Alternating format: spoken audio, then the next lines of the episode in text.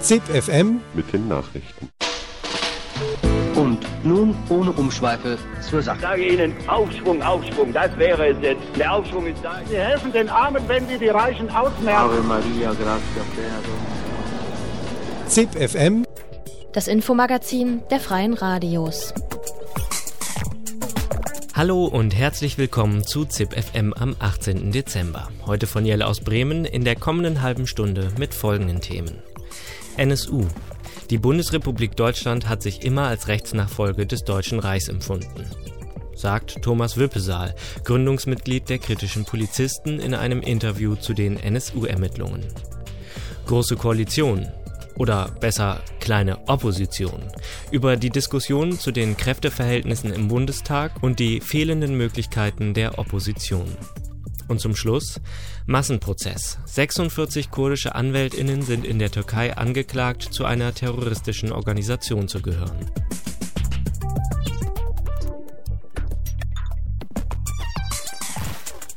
Thomas Wüppesaal war Atomkraftgegner, Polizist, Bundestagsabgeordneter und Gründungsmitglied der kritischen Polizisten.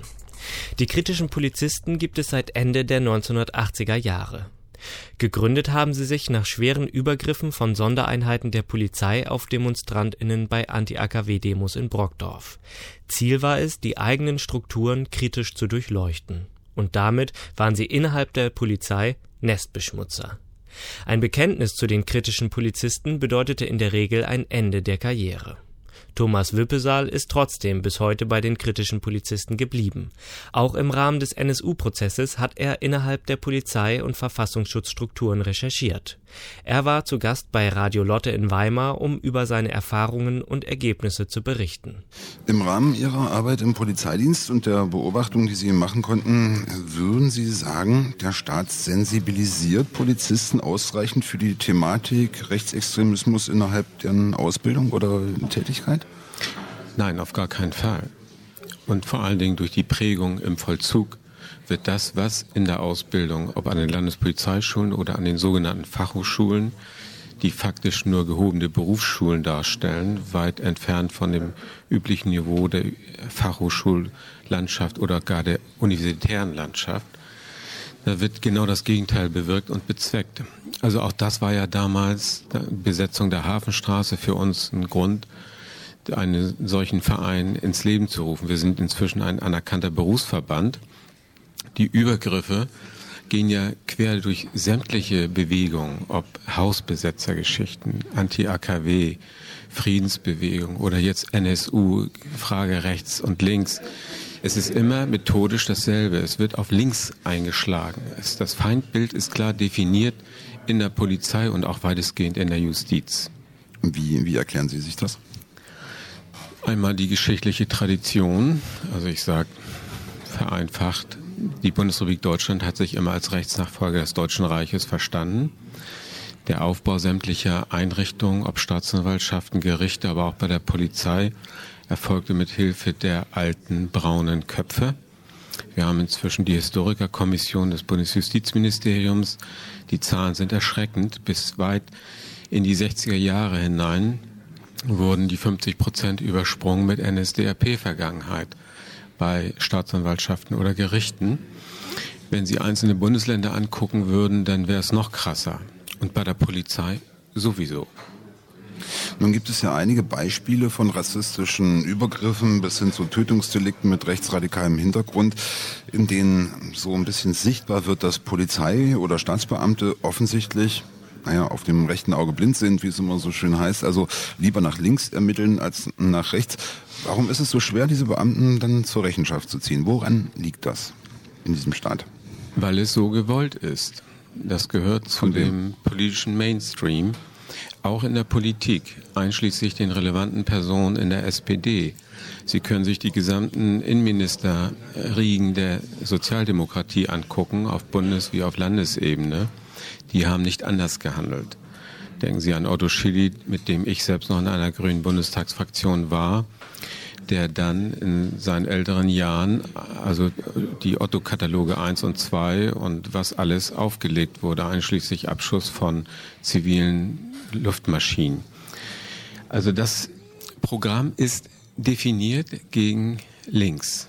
Und das wissen auch alle in den Polizeien. Es wird auch honoriert. Also man bekommt dadurch entsprechende Vorteile, Aufstiege, Sonderverwendung. Und intern, wenn Sie da als junger Beamter hineinkommen und solche Dinge erleben, erstmal neutral reingehen oder sogar liberal links angehaucht, denken Sie zunächst, na, das ist eben jetzt mal so in dieser dienstlichen Zusammenstellung, in die ich hier gelangt bin. Aber über die Zeit merken Sie dann, das ist überall so. Und am krassesten im Ermittlungsbereich, also Kripo. Im Fall der NSU-Morde, da wurde ja immer gleich in, in türkische Mafia-Milieus rein ermittelt und ähm, niemand kam darauf, dass es ähm, die Täter im rechtsradikalen äh, Spektrum zu suchen waren. Ähm, jetzt habe ich eine These mal ent entwickelt, weil ich mich immer schon gewundert habe, wie kam es eigentlich, dass ähm, niemand gesagt hat, also da sind ähm, Menschen mit Migrationshintergrund ähm, ermordet worden. Wieso ist da eigentlich niemand drauf gekommen, äh, dass die Täter aus dem rechten Spektrum kamen? Ähm, der Münchner Ermittler, der hat auch gesagt, ja, haben Sie schon mal einen Rechtsradikalen auf dem Fahrrad gesehen? Ähm, das kann es ja jetzt natürlich nicht sein.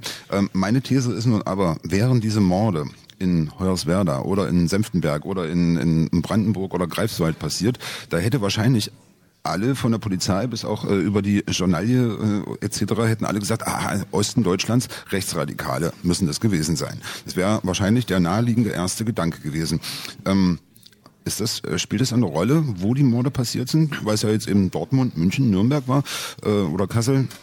Da gibt es natürlich keine Rechtsradikalen, oder? Also Sie haben ja zwei Fragen gestellt. Also das eine ist, es ist niemand drauf gekommen in den Ermittlungsorganen. Das stimmt nicht. Es sind einige drauf gekommen, nur die wurden dann zur Seite geschoben.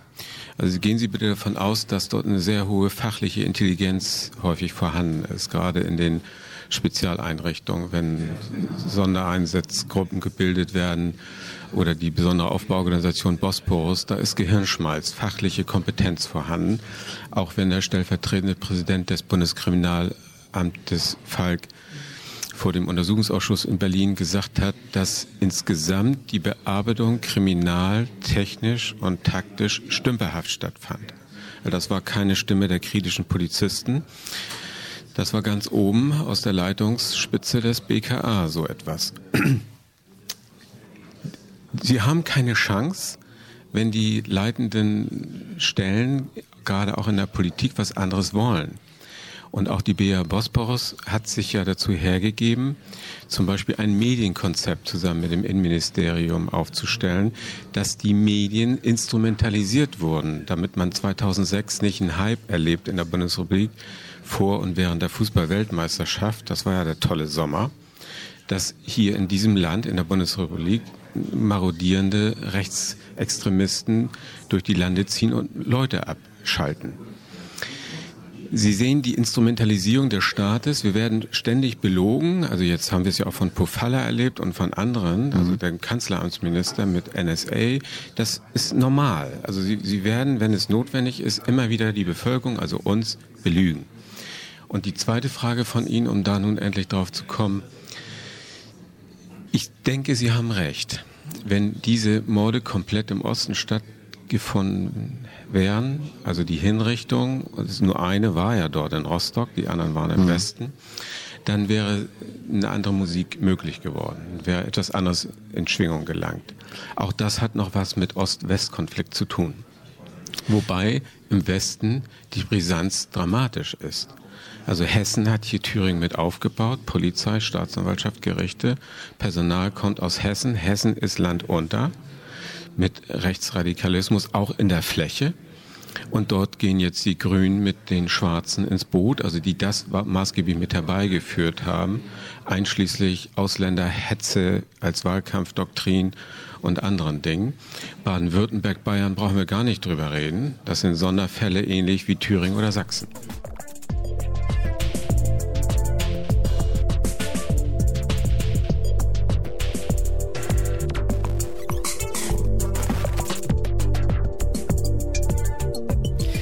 Während sich die neue Regierung aus CDU, CSU und SPD noch sammelt, die Kanzlerin wählt und Ministerinnen ernennt, machen sich die Partei Die Linke und die Grünen Gedanken darüber, wie sie im Schatten der Großen Koalition ihre Oppositionsrechte wahren können. Denn sie stellen gerade einmal 20 Prozent der Abgeordneten im Bundestag. Um aber zum Beispiel auf Kontrollinstrumente wie Untersuchungsausschüsse zurückgreifen zu können, sind in der Regel 25 Prozent der Parlamentsstimmen nötig. Radio Korax aus Halle hat mit Herrn Dr. Schwanengel gesprochen. Er ist wissenschaftlicher Mitarbeiter für öffentliches Recht an der Universität Erfurt. Wir haben ja eine parlamentarische Demokratie, bei der die Frontlinien klassischerweise nicht zwischen Parlament und Regierung, sondern zwischen der Regierung und der sie tragenden Mehrheit verläuft, sodass es wichtig ist, dass man eine Opposition hat, die ganz wesentlich die Aufgabe übernimmt, die Regierung zu kontrollieren. Das ist ein vornehmstes Recht der Opposition, auch wenn das Grundgesetz im Gegensatz etwa zu Landesverfassungen diese Opposition als solche nicht erwähnt, ist doch in verschiedenen Funktionen und Sie haben jetzt den Untersuchungsausschuss bereits angesprochen, eine solche Regierungskontrolle ganz maßgebliche Aufgabe der Opposition. Und ein zweites, vielleicht wichtiges, ist, Alternativen zu formulieren, selbst wenn die Opposition äh, aufgrund des klassischen Mehrheitsverhältnisses im Bundestag auch bei einer anderen Konstellation äh, diese ähm, Alternativen nicht durchsetzen könnte, sind sie doch sozusagen aufgrund der Periodizität unserer Wahlen Angebote für Wahlalternativen, sodass es also wichtig ist, dass in verschiedener Form diese Kontroll- und Alternativfunktionen auch wirksam werden können. Eine Opposition stellt also sozusagen den Gegenpart zur Regierung und die Kontrollinstanz. Deswegen daran gleich angeschoben die Frage, welche Konsequenzen hätte es denn für die Demokratie eines Landes, wenn es eine schwache bzw. eine nicht funktionierende Opposition auf eine in diesem Falle ja sehr starke Koalition trifft? Ich wäre dafür in gewisse Differenzierung und auch Ausgewogenheit. Äh, natürlich haben wir jetzt das äh, Problem, dass, wie Sie bereits ansprachen, nur noch ein Fünftel, also 20 Prozent von äh, Linken und Grünen als Opposition gebildet werden. Das ist 40 Jahre her, dass wir eine solche ähm, Minderheit hatten. Auch schon mal eine große Koalition. Damals war die äh, FDP als einzigste Oppositionspartei, die aber ganz sogar auf weniger als 10 Prozent kam. Bei der letzten großen Koalition kam man gerade als mehr als ein Viertel der Stimmen, mit einer Opposition allerdings, die so disparat war aus FDP, Grünen und Linken. Warum sind diese Zahlen so wichtig? Einerseits, weil natürlich bestimmte Oppositionsrechte Rechte an ein solches qualifiziertes Recht angebunden sind. Ein Untersuchungsausschuss kann nur ein Viertel der Abgeordneten stellen, eine Gang nach Karlsruhe, um ein Gesetz zu überprüfen, ebenfalls Sondersitzungen im Bundestag einzuwurfen, gar ein Drittel. Das sind sicherlich Dinge, über die man reden muss, aber man muss auch schauen, das Wesentliche sind natürlich darüber hinaus bleiben der Opposition zunächst einmal wichtige Rechte. Sie kann beispielsweise, jede Fraktion kann Anträge, Gesetzesinitiativen, Änderungsanträge zu Gesetzesinitiativen einbringen und diese dann auch darstellen. Da ist es dann wichtig, dass äh, die Opposition diese auch im Plenum sichtbar und wahrnehmbar machen kann. Und da scheint zunächst der Punkt, das ist ja auch sehr interessant, dass die Fraktionsvorsitzenden derzeit genau darüber reden, wann platziert man einen solchen Tagesordnungspunkt und wer darf es tun. Und da gibt es in der Geschäftsordnung Möglichkeiten. Man diskutiert jetzt dafür, dass man in so Kernzeiten, in denen Fernsehen und Radio berichten, die Regierungskoalition vier wichtige Themen benennen kann, die Opposition zwei. Wichtig ist dann auch die Redezeit, dass man also gegen einen Vorschlag der Regierung äh, seine Position darlegen kann. Da äh, gibt es einen Vorschlag, der von den Grünen als zu gering eingeschätzt wird. Bisher geht es so nach der Größe der Fraktion, nehmen Sie also eine Stunde, kommt Ihre Opposition bei einer Debatte um einen Punkt gerade mal auf zwölf Minuten. Jetzt soll man, will man das auf 25 Prozent, so der Vorschlag der Mehrheit ausdehnen, der noch diskutabel ist. Dann kommt man auf 15, damit man es aufteilen kann, auf 16 Minuten. Trotzdem sagen die Grünen, das ist natürlich immer noch so ein bisschen Nabelschau der Regierung, eher die Opposition da mal zum Zuge kommt. Da ist sicherlich noch Änderungsbedarf. Gleichwohl sind auch diese, das noch dazu gesagt, besonderen Rechte, die an diese Quoren gebunden sind. Da muss man also mit Augenmaß herangehen, insbesondere wenn es sich um Änderungen im Grundgesetz richtet, wie bei Untersuchungsausschüssen und Normenkontrolle. Ich spreche mit Herrn Schwanengel über die Opposition, die nach der Einigung zu einer großen Koalition, die künftig hier regieren wird, eine sehr kleine geworden ist, nämlich nur noch 20 Prozent Prozent der Parlamentsstimmen einnimmt und wir unterhalten uns darüber, welche Rechte die Opposition haben wird, beziehungsweise wie sich diese Rechte auswirken können. Für den Fall, dass nämlich keine Einigung über die Oppositionsrechte zustande kommt, haben die Linke und die Grünen schon angekündigt, vor das Bundesverfassungsgericht ziehen zu wollen und hätten dort scheinbar auch ganz gute Chancen, erfolgreich zu klagen. Das Bundesverfassungsgericht könnte also dann eine Änderung der Minderheitenrechte vornehmen. Und wie würden Sie an dieser Stelle eine solche Verfassungsänderung bewerten? Ich will über äh, Erfolgsaussichten nicht klassisch spekulieren. Wenn wir uns jetzt auf solche Dinge wie Untersuchungsausschuss konzentrieren, beispielsweise, da steht im Grundgesetz drin, der Bundestag hat das Recht und auf Antrag eines Viertels seiner Mitglieder die Pflicht, einen solchen Ausschuss einzusetzen. Untersuchungsausschüsse sind so das schärfste Schwert des Parlamentes, um nämlich dort auch von der Regierung unabhängig Akten sich vorlegen zu lassen, Zeugen zu vernehmen und eben Sachverhalte aufzuklären. Da kann es sicherlich nicht sein, dass die Opposition vom Wohlwollen äh, abhängig ist. Da muss eine äh, Regelung gefunden werden. Die muss aber nicht zwingend im Grundgesetz, sondern in einer Grundgesetzänderung getroffen werden, was die Grünen beispielsweise in ihrem gestern eingereichten Antrag zu einer gesetzlichen Regelung auf herausstellen. Ich würde da beispielsweise erstmal plädieren, dass man da für eine Art Selbstbindung sich einsetzt, dass äh, der Bundestag also einen Beschluss fasst, dass die Mehrheit sich, wenn die Minder, wenn die Opposition einen solchen Ausschuss will, sich einfach der Stimme enthält. Das wäre dann auch nicht vom Wohlwollen abhängig, weil das dann natürlich für äh, die äh, grundsätzliche Beschluss gelten würde. Da wären sicherlich Erfolgsaussichten, wenn da keine Regelung gefunden würde, könnte man sich Erfolgsaussichten vor dem Bundesverfassungsgericht vorstellen. Bei anderen Dingen wie dem Gang nach Karlsruhe, da habe ich dann schon eher Zweifel, ob ähm, der äh, Überprüfung eines Gesetzes auf die Verfassungsmäßigkeit nun ein allein Kernelement des, der Opposition ist. Das ist ja beispielsweise von den Linken ein Thema, dass sie sagen, also wenn wir nicht diese Normenkontrolle, wie es heißt, zur Überprüfung eines Gesetzes haben, würden Oppositionsrechte minimiert. Da muss man eben sehen, dass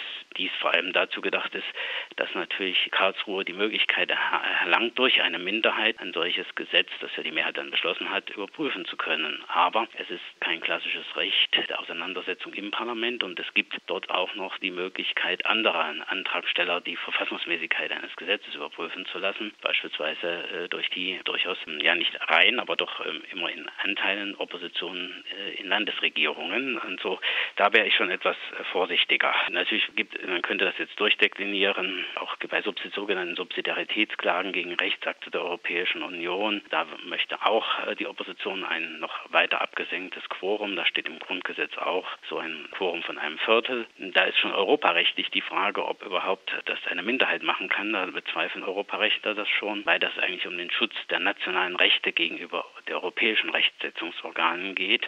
Also ich denke, man muss es sehr differenziert anschauen. Wichtig ist, dass es beim Untersuchungsausschuss Regelungen gibt und da wäre eine Möglichkeit, wo, wo auf jeden Fall eine Klage erfolgreich sein könnte. Und wichtig wäre auch, dass man bei den geschäftsordnungsrechtlichen Regelungen noch einige Möglichkeiten schafft. Also dass man, dass die Opposition auch dort eine Anhörung zu einem Gesetzentwurf durchsetzen kann, eine Enquete-Kommission, das sind, da sitzen dann äh, die Abgeordneten mit Wissenschaftlern zusammen zusammen und besprechen ein bestimmtes Thema, dass man dort die Oppositionsrechte stärkt. Das wäre in der Geschäftsordnung möglich. Da, denke ich, sind eher Möglichkeiten gegeben, um dort äh, Änderungen anzustreben. Da gibt es auch schon Vorschläge dazu. Aber für Grundgesetzänderungen wäre ich von mit Vorsicht, weil Grundgesetz sollte nicht überfrachtet werden mit Tagesaktualitäten und äh, Mehrheitsverhältnisse können sich auch ändern.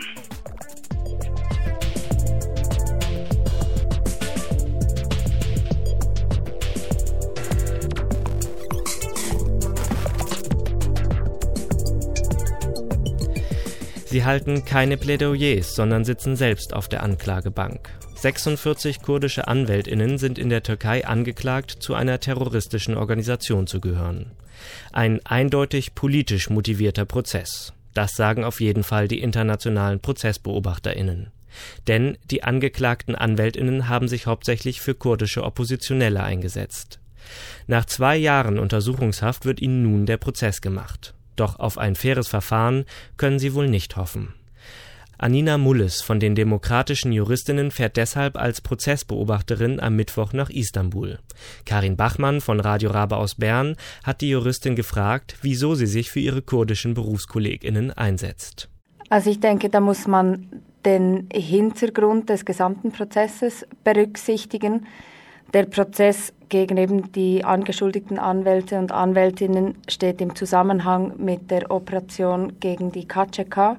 Seit 2009 wurden zahlreiche Personen im Zusammenhang mit dieser KCK verhaftet, also insgesamt ungefähr 8000, unter anderem eben auch die Rechtsvertreter und Rechtsvertreterinnen, denen vorgeworfen wird, Teil dieser Organisation zu sein, beziehungsweise Aktivisten und Aktivistinnen der Organisation vor Gericht vertreten haben.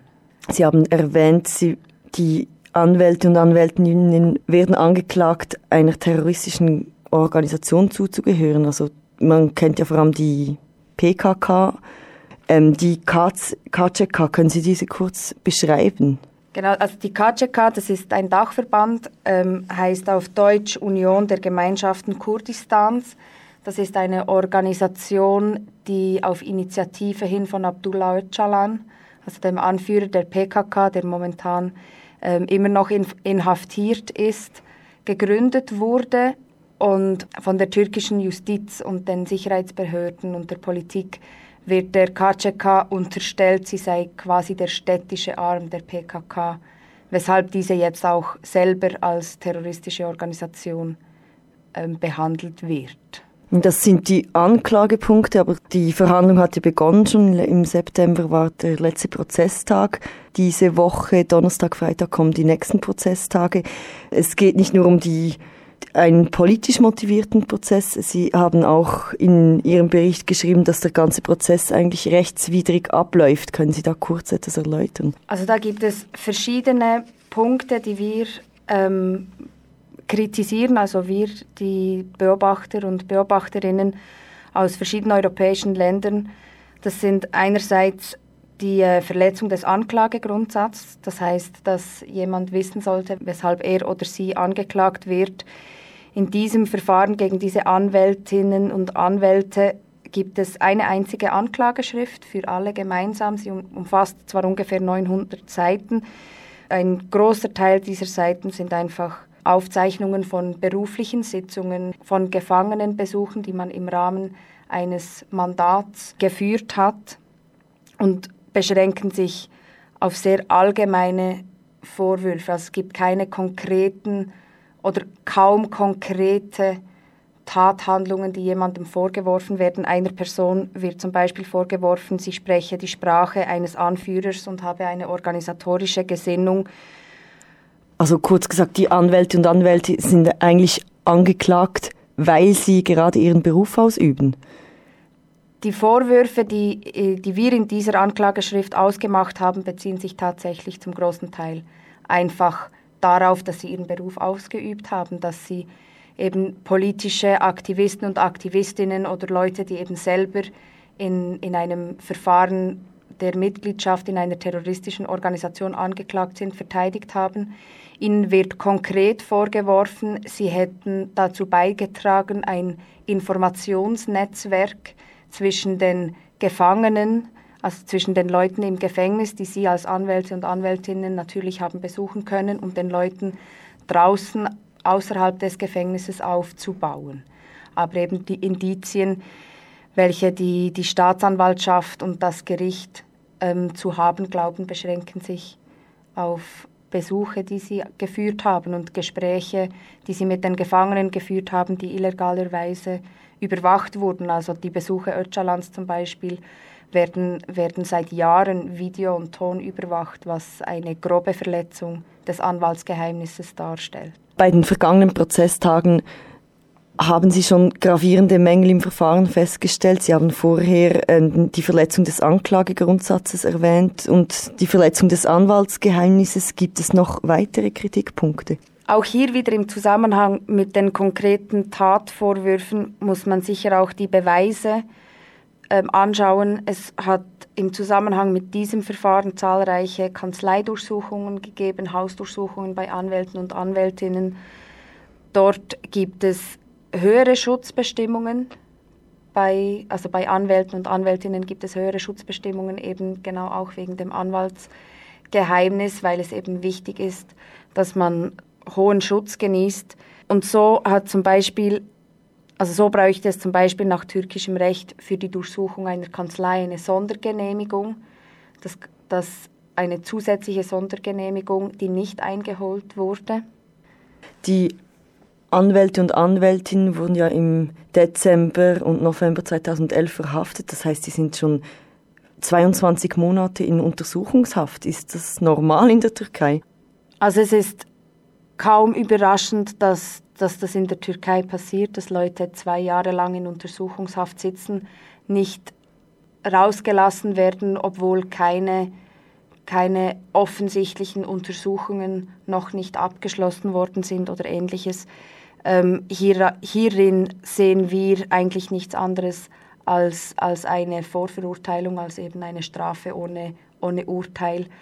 Beziehungsweise geht es auch hier wieder um, um eine politisch motivierte Abschreckung. Es geht darum, Leute eben auch einzuschüchtern. Mit diesem Prozess werden eigentlich auch, wird die ganze Bewegung die ganze Opposition extrem geschwächt, haben Sie gesagt, weil ja dann auch die, die kämpfen und angeklagt werden, dann überhaupt nicht mehr verteidigt werden können, wenn sogar jetzt noch die Anwälte angeklagt werden. Oder wie sehen Sie den Prozess im Zusammenhang?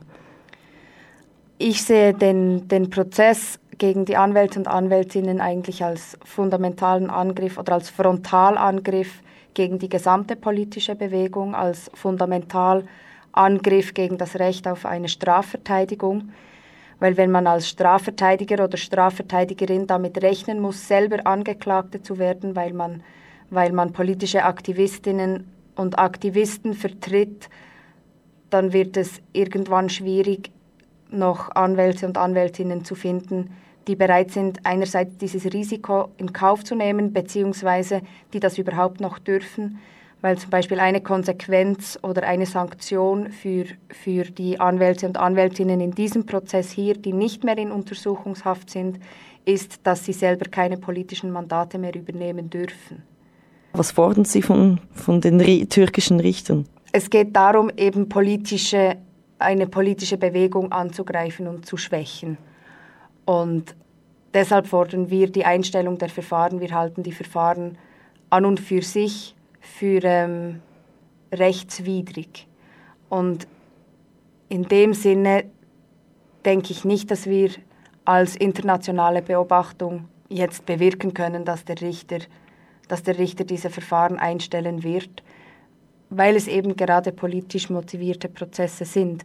Also da geht es nicht um Justiz an und für sich, sondern Justiz wird als Mittel, als politisches oder als Mittel der Politik eingesetzt, um eben politische Opposition zu schwächen.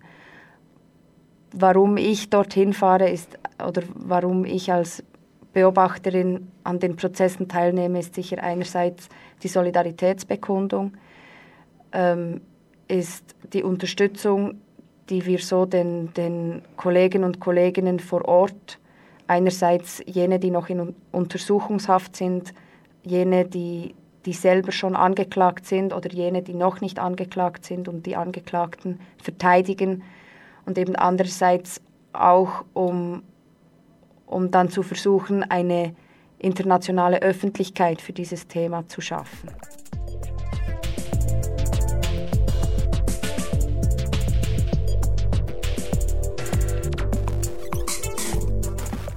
Das war ZipFM für heute. Vielen Dank fürs Zuhören. Weitere Informationen und alle Beiträge in voller Länge gibt es unter freie-radios.net und zip-fm.net. Das nächste ZipFM hört ihr morgen am 18. Dezember von Wüstewelle in Tübingen.